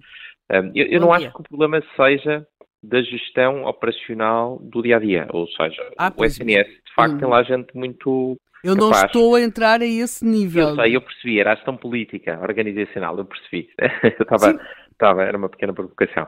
Uh, não é a gestão de facto do dia a dia, mas é importante esclarecer isto, não é? Não, é, não são os gestores do dia a dia e, em muitos casos, conselhos de administração. Bem sabemos que, em alguns casos, são, são nomeados politicamente e, portanto, são pessoas uh, que não são propriamente muito capazes de ali estarem, ou pelo menos não foram nomeados porque são capazes tecnicamente, mas por, por conveniência política. Mas a verdade é que, quando nós olhamos e, e entramos nessas instituições e nos hospitais públicos e nos ACES e nos, nas USFs, nós vemos gente muito competente Uh, pode. O problema é que não tem instrumentos. Uh, está a tentar fazer omeletes sem ovos e dizer, não tem o, o, a capacidade que precisa para tomar boas decisões do dia a dia. Mas que instrumentos são esses? Estamos a falar de condições financeiras eh, ou, de, não, não, ou da tal Esse visão é estratégica e de articulação? Esse é outro ponto muito interessante, porque neste momento o SNS tem dinheiro a mais, mas, mas já lá vamos. Hum. No caso do, do, desses instrumentos, estamos a falar de coisas triviais, ou que deveriam ser triviais, com uma capacidade para se contratar um, um médico. Vamos lá ver. O Hospital São João tem um orçamento anual que é superior ao do município do Porto, à Câmara Municipal do Porto. A Câmara Municipal do Porto tem um orçamento de 370 milhões. Só o São João tem 400 e, e tal milhões. O, o, IPO tem 300 e muitos milhões, portanto, ao nível da Câmara Municipal do Porto. E estes hospitais não têm autonomia para poder dizer, muito bem, queremos abrir estas posições, queremos contratar estas pessoas, porque sentimos esta necessidade e porque temos o nosso orçamento. Isto carece de autorização de dois secretários de Estado, do secretário de Estado das Finanças e do secretário de Estado da, da Saúde. Isto é, isto é inconcebível que uma organização que gera um orçamento de 300 ou 400 milhões tenha de estar dependente de uma assinatura de uma política. Repare, ainda no outro dia falava com um, isto são histórias absolutamente caricatas uh, e, e seriam, seriam cómicas se não fossem trágicas. Estava a falar com um, um enfim, um ex-diretor de um hospital aqui do Norte, não interessa mencionar qual, que ele, isto foi em finais de inícios de 2022, ele estava-me a dizer, estava a contar a história, não foi apenas a mim, que tinha solicitado em 2019 a contratação de um técnico superior para, enfim, gestão de sistemas de informação, o normal de um hospital de grande dimensão. Uh, e estava a contar que o Ministério lhe respondeu dois anos depois, no final de 2021, a dizer, a perguntar se ainda estava interessado e para preencher oito ou nove formulários a justificar a necessidade de contratar este recurso humano. Isto é absolutamente inconcebível. Isto não existe na Europa.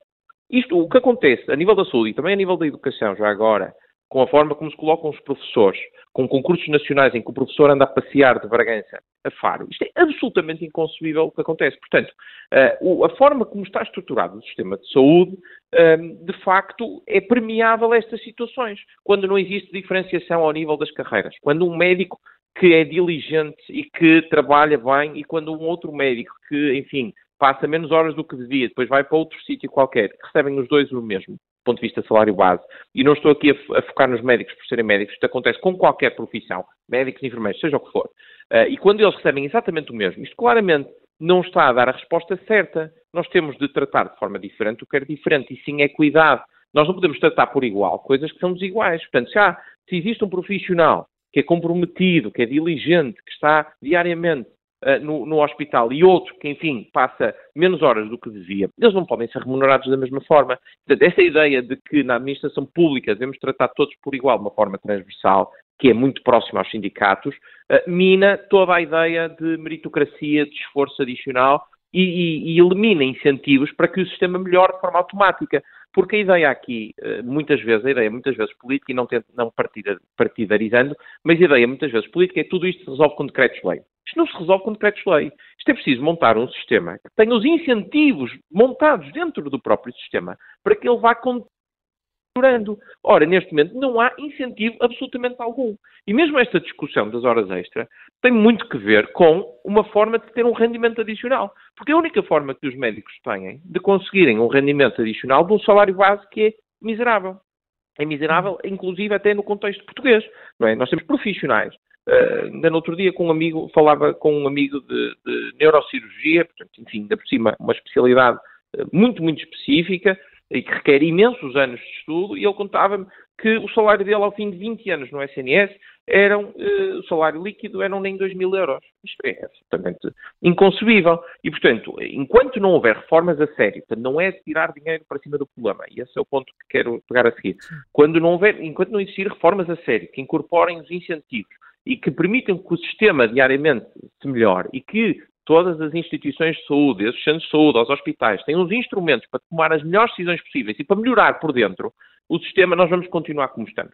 E como nada foi, rigorosamente nada foi feito nos últimos anos, do ponto de vista de reformas, a única que foi feita só deteriorou o sistema, que foi a redução para as grande parte do aumento orçamental deveu-se a isso, à redução para as 35 horas, e portanto, como nada foi feito, nós não podemos ficar à espera que nada aconteça diferente.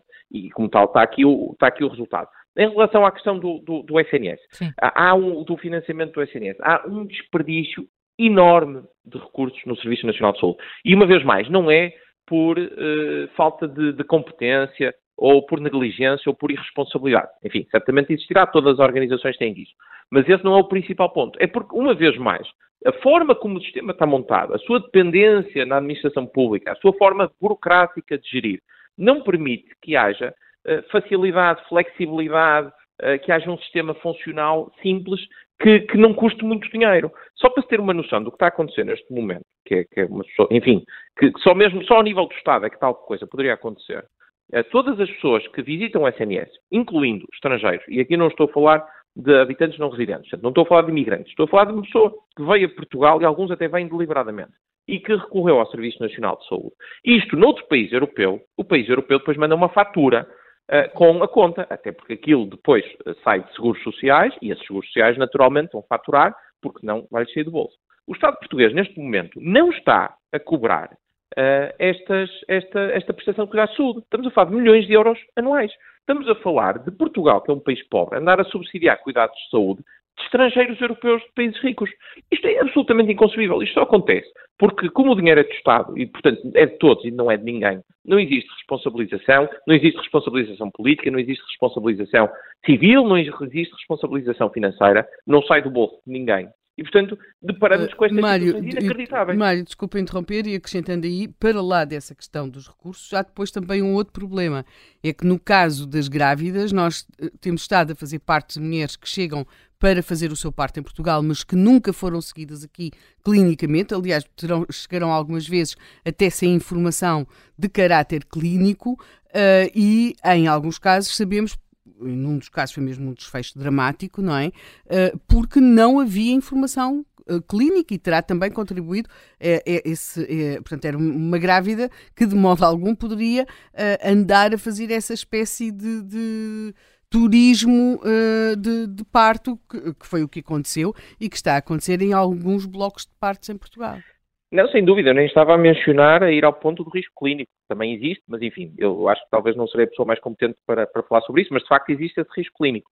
Uh, mas mesmo do ponto de vista estritamente financeiro, neste momento nós temos pessoas que vêm a Portugal porque sabem que não serão em nenhum momento cobradas, porque depois a fatura não é enviada para os países de origem, portanto não sai do seguro de saúde deles, não é? Porque a maior parte dos países europeus, ou grande parte, tem seguros sociais de saúde.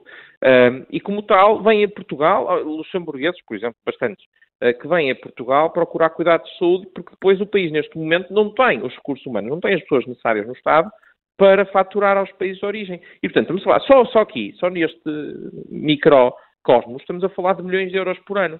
Né? E, portanto, o, que neste momento, se calhar, o Serviço Nacional de Saúde tem é eh, demasiado financiamento, porque essa sempre foi a abordagem, foi a tirar dinheiro para cima dos problemas. E o Serviço Nacional de Saúde tem muitas ineficiências. Se se resolvessem essas ineficiências, as reformas a sério, é precisar de autonomia às instituições, é preciso alterar a forma de financiamento do, do, Serviço Nacional de Saúde. Não pode ser o Estado simplesmente a dar uh, dinheiro. Tem de haver aqui um mecanismo que recompense uh, as boas decisões e que penalize as más decisões, que não existe. Não existe. Um, um hospital com um mau conselho de administração uh, tem exatamente os mesmos incentivos do que, aliás, às vezes ainda pior, às vezes ainda recebe dinheiro extra porque geriu mal o seu orçamento. E, portanto, ainda tem incentivos perniciosos. E enquanto isto, de facto, não mudar, nós não vamos conseguir ter aqui os incentivos corretos e continuar-se a, a, tirar dinheiro para cima do problema uh, e isso não é, não, é, não é solução, porque é dinheiro desperdiçado, é dinheiro que podia estar a ser usado para aumentar os, os, os salários e a discussão aqui, mesmo a nível dos sindicatos, a discussão política deveria ser muito mais na, na, diferenciação e nas componentes variáveis, e, portanto, não estar uh, outra vez a falar dos salários base, mas das componentes variáveis. Claro que o salário base também é importante e, e, e, isso explica porque é que neste momento estamos a recorrer tanto a horas extra, porque é muito difícil, neste momento cada vez mais o SNS tem dificuldade em contratar uh, profissionais, sobretudo médicos, porque eles têm opção, legitimamente, uh, e portanto é natural que vão para a opção que lhes paga melhor. Como Estado paga mal comparativamente com as opções, é natural que eles uh, vão, para, vão para outros locais. Portanto, isso de facto depois cria um problema, há, um, há necessidade de recorrer de forma excessiva a horas extra, que são um instrumento importante. As horas extra permitem a calcular a variabilidade na prestação de cuidados de saúde, porque um hospital não tem sempre o mesmo nível de prestação, vai variando. Há picos, no inverno tipicamente tem um pico, no verão uma parte deles tipicamente atenua, e portanto as horas extra fazem sentido, são um instrumento de gestão uh, importante, mas não podem ser um, um, um instrumento que é usado uh, de forma reiterada. Ou seja, se nós consistentemente precisamos recorrer a horas extras, então isso é um indicador de que talvez faça sentido uh, contratar alguém para cobrir essas horas extras. Mas como ninguém quer o quer fazer, e porque as horas extras são de facto remuneradas a um valor muito superior àquilo que é o valor base, não é? Se nós pegarmos no salário do médico, o salário base, e dividimos pelo número de horas de trabalho, dá um valor irrisório, não é? Se chegar aos 10 euros é muito. Uh, enquanto que as horas extras podem chegar a valores muito, muito superiores a esses. Uh, e, portanto, enfim, toda esta situação, de facto, não, não vai ser com reuniões de urgência, convocando uh, as direções, nem é, aliás, num par de meses que se resolve o problema é uh, com uh, reformas que foram adiadas e que já há muito deveriam ter sido feitas para, de facto, transformar o sistema. É a única forma de resolver este problema de forma estrutural. Sei, o resto são, são curativos. São curativos. Pensos rápidos, temos ouvido isso de todos os intervenientes aqui no, no Contracorrente. Mário Amorim Lopes, muito obrigada por ter Obrigado, participado também. Um bom dia. Uh, vamos ouvir os nossos ouvintes já. João Miguel, vamos começar pelas redes. Manuel Ferreira escreve que o cheque saúde é a única alternativa ao atual eh, estado do SNS. Lisete Martins está a ouvir-nos no Facebook e vai escrevendo na caixa de comentários algumas propostas para reformar o SNS. Eh, escreve Lisete Martins: façam convenções com os privados, assim é que não podemos continuar. Claro que os médicos procuram o que é mais rentável para eles. Nós, os doentes, é que não temos escolha. Nuno Borges sublinha que a nata da medicina portuguesa já bateu com a porta ao SNS. Os que ficaram não dão conta do recado. Para os voltar a atrair, o governo vai ter de abrir os, os cordões à bolsa e, mesmo assim, pode não ser suficiente vista a desconfiança que se gerou, entretanto, na classe. Valdemar Carvalho escreve que o Primeiro-Ministro já mostrou que não tem intenção de resolver coisa nenhuma. António Costa ganhou as eleições com maioria, faz o que bem entende e não resolve porque não tem vontade, nem com os médicos, nem com os professores. Ainda não percebeu, escreve Valdemar Carvalho, o Primeiro-Ministro ainda não percebeu que os problemas agravaram-se muito. Quanto mais tarde entender que deve resolver o que quer que seja, muito maior será o problema. Passamos já para a opinião de Augusto Martins, é médico formado, Liga de Lisboa. Muito bom dia, Augusto Martins. Muito bom dia. bom dia. Olha, eu queria dar um, uns, primeiro uns parabéns ao vosso programa e ao José Manuel Fernandes, porque foi meu colega no liceu, em, uh, os sete anos de liceu. Ah, no liceu, não, foi, não foi no curso Exato. de medicina? Não, não. acho que não, de medicina, acho que não, que ele foi para. Eu penso que ele andou no primeiro ano de Santa Maria. Não, andei no, primeiro fiz... ano, andei no primeiro ano da, outra. Do, do Campo, Santana. Santana. Campo Santana. Ah, então, então foi meu colega. Mas aí não me lembro. Aí não me lembro dele. Ah, foi, não, não, não, acabei o primeiro ano, depois fui para outras, fui para outras vidas. Era muita gente, era muita gente. exatamente, exatamente. Sim, sim, eu vinha dar só o meu parecer. Eh, eu, na altura do engenheiro António Guterres, tenho os documentos todos, eh, comecei a avisar que isto ia acontecer. Ia acontecer a falta de médicos nas urgências e nem sequer estava a equacionar a medicina privada. Porque uh, havia números clausos, começaram a existir com os números clausos, uh, havia muitos médicos a reformarem-se e a saírem e a morrerem. E as pessoas fazem tudo em cima do joelho. Infelizmente, neste país, continua tudo em cima do joelho. E chegamos ao que chegamos. Chegamos ao que chegamos não só por falta de planeamento, mas por outra coisa, uh, quanto a mim, muito mais grave, que foi uh, uh, o baixar dos braços dos sindicatos médicos, que têm toda a culpa. Porque se a sociedade como um todo começou a notar que os médicos são mal pagos, os próprios políticos notavam que os médicos eram mal pagos, uh, repare, uh, e os nossos sindicatos, os dois sindicatos que existiam, não fizeram nada, praticamente só parece que acordaram agora uh, para defender os ordenados e deixaram chegar onde chegaram, realmente isto tem vários culpados. A verdade é que devia-se ter, ter tomado soluções. Para formar um especialista são pelo menos 14 anos. Isso não se constrói como um hospital em 3 anos. Não dá lucro a ninguém e a amigos de os partidos. E, por outro lado, desde há 20 anos para cá, os hospitais começaram a ruir completamente a sua casa e a sua edificação feita por médicos, no momento em que são enxameados com cartões partidários, desde presidentes das administrações a, a outros cargos administrativos inclusivamente quando já não há cargos para administradores hospitalares, mas têm cartão e têm que colocar os seus bois, eu digo no hospital, no centro hospitalar de Lisboa Central, onde eu trabalhei, há um cargo de um administrador do papel. Isto fez-me lembrar aquilo quando a Maria uh, Rosa Belém, que saiu Ministra da Saúde, inventaram um Ministério qualquer da Igualdade, que aquilo acabou tempo depois. Quer dizer, quando não há lugares, inventa-se. E isto realmente ruiu completamente. Porque não há médicos, nas cargos administrativos, Uh, o médico começou a ser totalmente secundarizado, uh, ostracizado. Uh, o médico é um empecilho, é aquele que pode gastar dinheiro. E a saúde faz martelando números com estes novos gestores, muitos deles que vêm completamente de outras áreas. A nossa Presidente do Conselho de Administração é uma psicóloga, que depois tirou o seu curso de, na, de estes cursos de gestão, de gestão. E, e, o seu braço direito é um licenciado em, em Geografia, também tirou o seu curso. Portanto, são gente que não vêm da saúde. Portanto, é muito difícil, é muito difícil conviver com isto. Augusto, Augusto Era Martins, a minha opinião. obrigada, obrigada. Ficamos Nada. a conhecer que há um administrador do papel e que foi, e que foi colega do José Manuel Fernandes. Obrigada, bom dia. Bom dia também, António oh, oh. Ribeiro, uh, ligar de Guimarães e que está reformado também. Bom dia.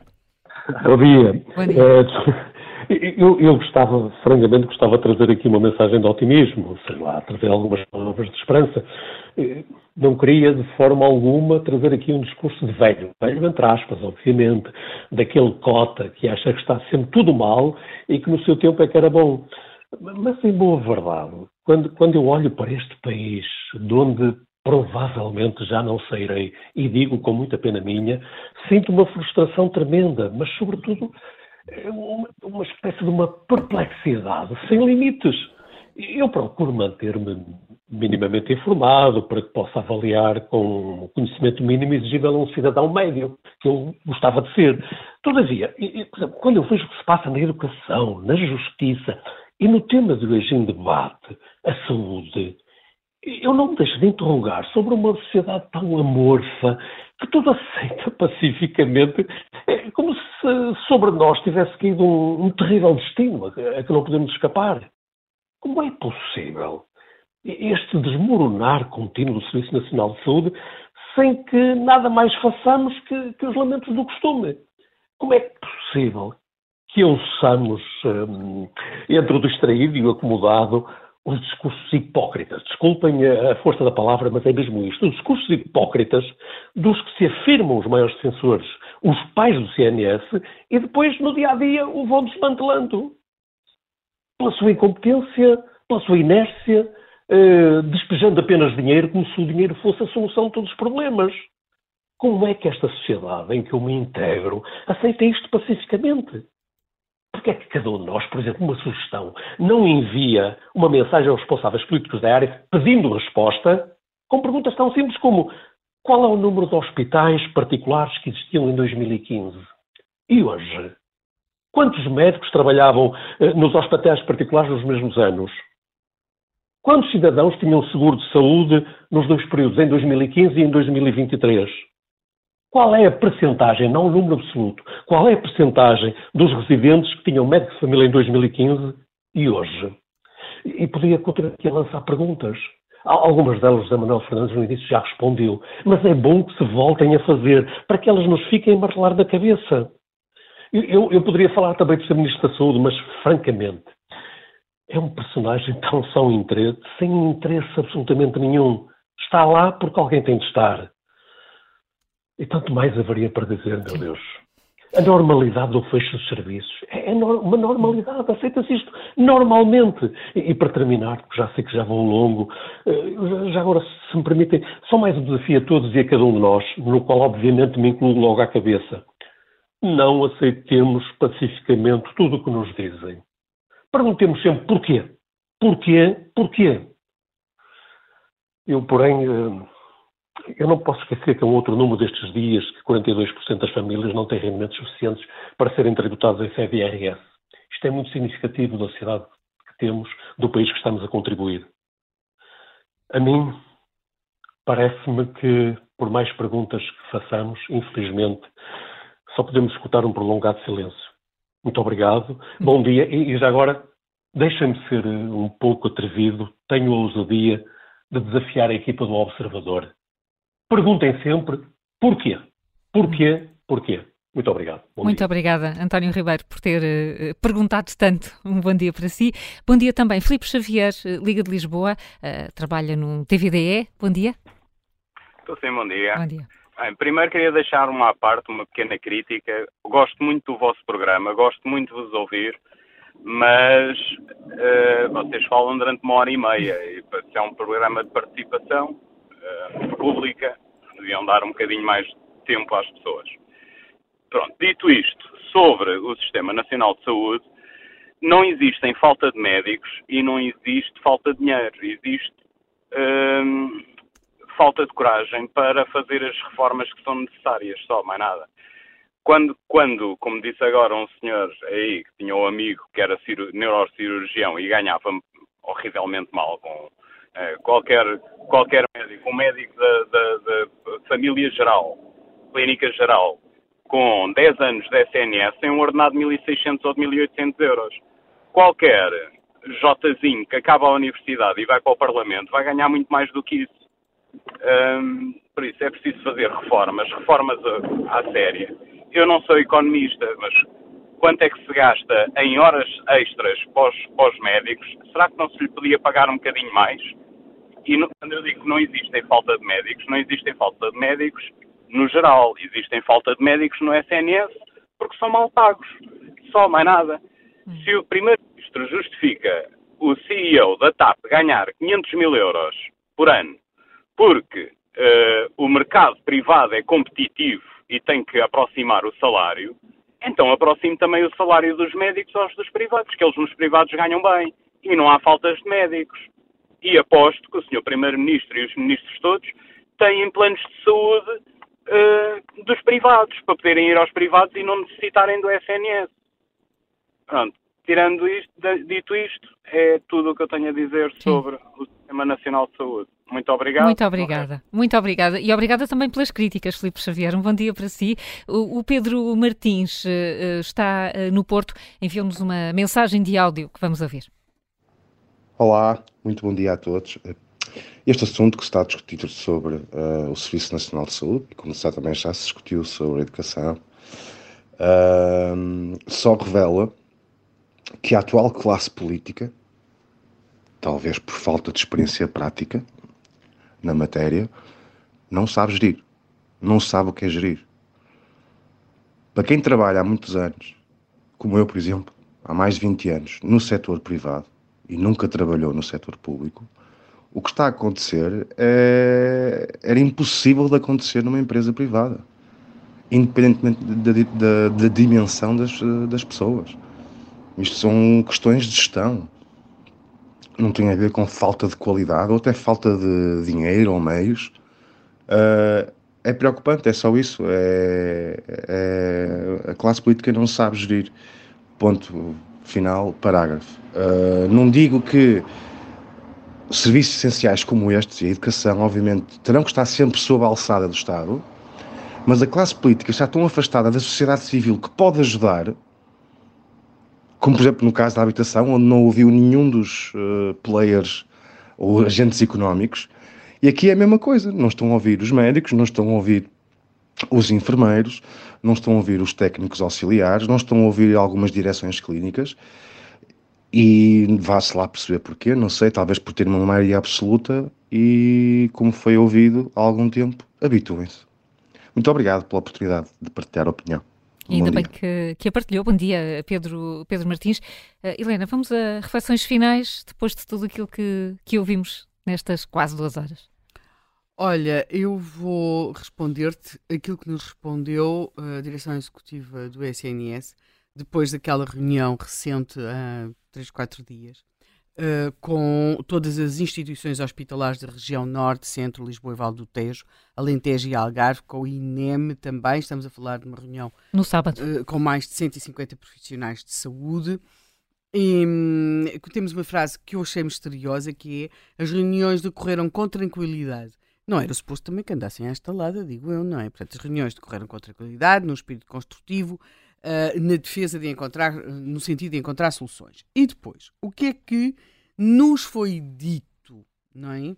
A articulação entre as diferentes unidades hospitalares, a interação com o CODU INEM e o SNS 24, a coordenação integrada das decisões, a transmissão da informação de forma adequada, as decisões técnicas harmonizadas e alinhadas entre todos os envolvidos foram algumas das dimensões consensualizadas ao longo do dia com vista a garantir segurança, previsibilidade e equidade para os utentes. O que é que isto quer dizer? No que é que isto se traduz, quer dizer? O que é que, quer dizer, é suposto que eles transmitam, quer dizer, não, não, espero que não tenham reunido para decidirem que iam passar a ter uma coordenação integrada das decisões, passarem a transmitir informação e que as, as, as decisões técnicas sejam harmonizadas e alinhadas. Quer dizer, Pois isto eu espero que seja o que acontece todos os dias, não é? Não, não, não, estou, não, não, não, estou, não estou a entender, não é? Mas sabes porque é que isso está aí? Isso está aí porque isso não aconteceu durante o Covid. Ah, pois, claro, o funcionamento em rede. Isso quando... não aconteceu durante a Covid, claro. era, foi muito um salve-se quem puder e, e, e, muito pouco espírito de serviço público. E, portanto, o que ele está a tentar fazer é o mínimo dos mínimos, não é? Sim, e isto na prática. O, aliás, o maior parágrafo desse comunicado não, não é, de maneira nenhuma, a, a, a dizer o que é que vai ser feito é dizer que todos os países da região europeia atravessam atualmente desafios relacionados com a escassez de recursos essenciais à prestação de cuidados de saúde. E é verdade, mas nenhum como Portugal. Nenhum. E depois diz, o período pandémico, portanto, invoca-se o período pandémico, sempre, não é? Para tudo e mais alguma coisa, e depois acaba-se com, com, esta frase. Portugal evidencia-se positivamente no panorama internacional pelas conquistas alcançadas com alguns indicadores de saúde ao longo dos últimos 40 anos. Pois só que alguns indicadores de saúde estão a cair. Portanto, nós vivemos nesta retórica, não é? E as respostas são, de facto, insuficientes. Uh, e, e, não só são insuficientes, como nós não percebemos o que, o, o, o que é que dali poderá sair. Porque nós sempre debatemos as questões, eram os célebres partos nas ambulâncias, uh, o médico não estava, mas não, tínhamos uma forte expectativa de que ia ser melhor no futuro, e debatia-se muito, os partidos procuravam apresentar ideias de que ia ser melhor no futuro, ia sempre ser melhor, e o que nós estávamos a discutir eram erros de funcionamento. O que nós temos neste momento é vermos falhar aquilo que achámos que ia sempre melhorar. No, eu juntaria apenas isto, eu sei que não é bem este o tema do programa, é que isto é particularmente grave em relação a SNS, porque estando os portugueses sujeitos a uma pressão fiscal enorme, quando o Estado falha na prestação de serviços, aumenta essa pressão sobre os portugueses. Portanto, nós somos convocados a pagar cada vez mais impostos e temos sempre de salvar o SNS, temos de salvar, estamos sempre, estamos sempre a salvar alguma coisa. Mas, simultaneamente, não se pode ter acesso a esses serviços, porque há também uma, um discurso que eu acho que é altamente penalizador, que é sobre a forma uh, desacertada como nós recorremos às urgências. As pessoas recorrem às urgências porque não podem recorrer ao centro de saúde. Portanto, isto é tão, é tão claro como a água. Mas esse problema está identificado. Sim, imagina, eu de antes podia marcar aqui a minha consulta online. Se eu estivesse mesmo a precisar de uma consulta com a minha médica de saúde, eu agora, a minha possibilidade, ou era mandar um mail que me, lá responderiam quando pudessem, ou então começar naquela coisa dos telefonemas, pois que, que, que demora. Portanto, o que é que, se estivesse de facto a sentir mal, o que é que fazia? procurar vir, antigamente procurar vir uma urgência. Agora provavelmente não, porque elas estão fechadas. Portanto, pois existe ainda para mais esta ideia que é penalizar moralmente os, os utentes porque são eles que não sabem utilizar o SNS. Ele é excelente. Os portugueses é que não sabem utilizar o SNS. Isto parece-me ser também uh, um, um, um acréscimo uh, muitíssimo grave até do ponto de vista político. Portanto, aquilo que nós estamos a assistir é algo que para a minha geração eu nunca pensei ver e não se vê uma, uma questão política em torno disto. Todo o discurso neste momento está centrado na, na, na habitação, onde se criou uma ideia de uma emergência, porque é só. E esta emergência que é real, está a acontecer à nossa frente, não tem contestação política e não tem discurso político sobretudo à esquerda, porque o SNS está a funcionar exatamente como eles quiseram que funcionasse. Estatal, estati estatista e, e, falha, como em geral falham sempre estas coisas quando se vai por essa via. Bem, primeiro deixem-me fazer uma correção. Eu ainda há bocado referi que quando António Costa chegou ao governo havia meio milhão de, de, de utentes sem médico de família, afinal, e estive agora a uh, verificar o número, uh, soou mal. É, é, um milhão. Portanto, um milhão. havia um milhão, mas hoje em dia um, um milhão e setecentos mil. mil. Uh, aproximadamente, muda em todos os meses. Ora bem, nós temos. A Helena estava aqui a referir que a nossa situação tem aspectos uh, em que é pior do que a de outros países, mas, todos, mas que há muitos países que têm problemas parecidos. O que é que está a passar que nós temos que ter noção disso? Há, do, há dois fenómenos uh, que concorrem para tornar a situação mais, para aumentar o stress da situação. O primeiro fenómeno é termos uma população mais envelhecida. E essa situação é agravada em Portugal porque temos uma situação mais envelhecida com pouca saúde. Porque chegou ao fim de vida sem ter tido a vida saudável que mereceria ter tido. Portanto, isso acontece muito, sobretudo na chamada, na chamada grande idade, a partir dos 80. E, e hoje, uma das coisas que nos hospitais se percebe é que os, muitos doentes chegam lá já num estado que não deviam chegar. Portanto, esse é um primeiro problema. E depois temos outro problema, que não é um problema, é um. É bom, que é as terapias melhoraram, só que estão mais caras. E são mais complicadas, são mais complexas. Isto vai mudar. Atenção, isto vai mudar. Ninguém sabe exatamente para onde, porque se há, uma, se há área onde todos os prognósticos são de que a inteligência artificial vai ter um grande papel é na área da medicina. O que é que isso vai significar? Como é que as coisas vão acontecer? Não se sabe exatamente. Mas há muita coisa, por exemplo, que tem a ver com o diagnóstico, nomeadamente, que a inteligência artificial vai facilitar e, e apressar. Portanto, nós temos que ter um sistema capaz de viver com as mudanças, adaptar a ela, muito mais plástico do que esta rigidez centralista. É, todas as pessoas que aqui intervieram hoje, Pedro Pita Barros ou Mário Lopes Santos, estudiosos do sistema da, da, da, saúde, que estão em universidades a olhar para o sistema da saúde, portanto, economistas da educação, é, é no sentido de que, como isto está organizado, não dá. Um dos países onde há mais problemas é o país que tem um sistema mais parecido com o nosso, apesar de tudo mais flexível, que é o Reino Unido, foi onde nós fomos copiar. Só que no Reino Unido eles têm um problema que esse aí nós não temos. É que o, o SNS tem um, o NHS para eles, tem um estatuto quase sagrado. Eles, eles fizeram agora 75 anos, ou NHS, eh, ou mais, não sei, 75 anos, e houve missa na Catedral do Westminster, com a presença do líder trabalhista. Portanto, não foi uma coisa organizada pelo governo conservador. Quer dizer, foi, mas, mas não só. A missa foi toda a gente, né, com os bispos e tudo, para celebrar os 75 anos do NHS. Não sei se nós fazíamos aqui uma missa na nossa sede, sede de Lisboa, se é patriarcal, quando fizermos 75 anos de, SN, de SNS. Suspeito que não, porque nessa altura, se calhar, não está, não, se as coisas continuarem assim, não estará de grande saúde. Mas é visto como um valor. Mas é visto, é visto, apesar de tudo, como um valor. Nós temos é que ter capacidade para pensá-lo de outra forma. E não passar a vida com a conversa de que todas as pessoas que querem reformar o sistema querem destruí-lo. Não é verdade. O sistema, como está, vai ser destruído se não for reformado. Autodestrói. Em 30 segundos, não, em menos, mas percebemos até aqui pelo, pelo bastonário da Ordem dos Médicos que uh, a situação é neste momento grave e complexa. Amanhã regressamos com outro contracorrente. Até amanhã. Orçamento, em princípio. Orçamento. Em princípio, orçamento de Estado que vai ser apresentado hoje.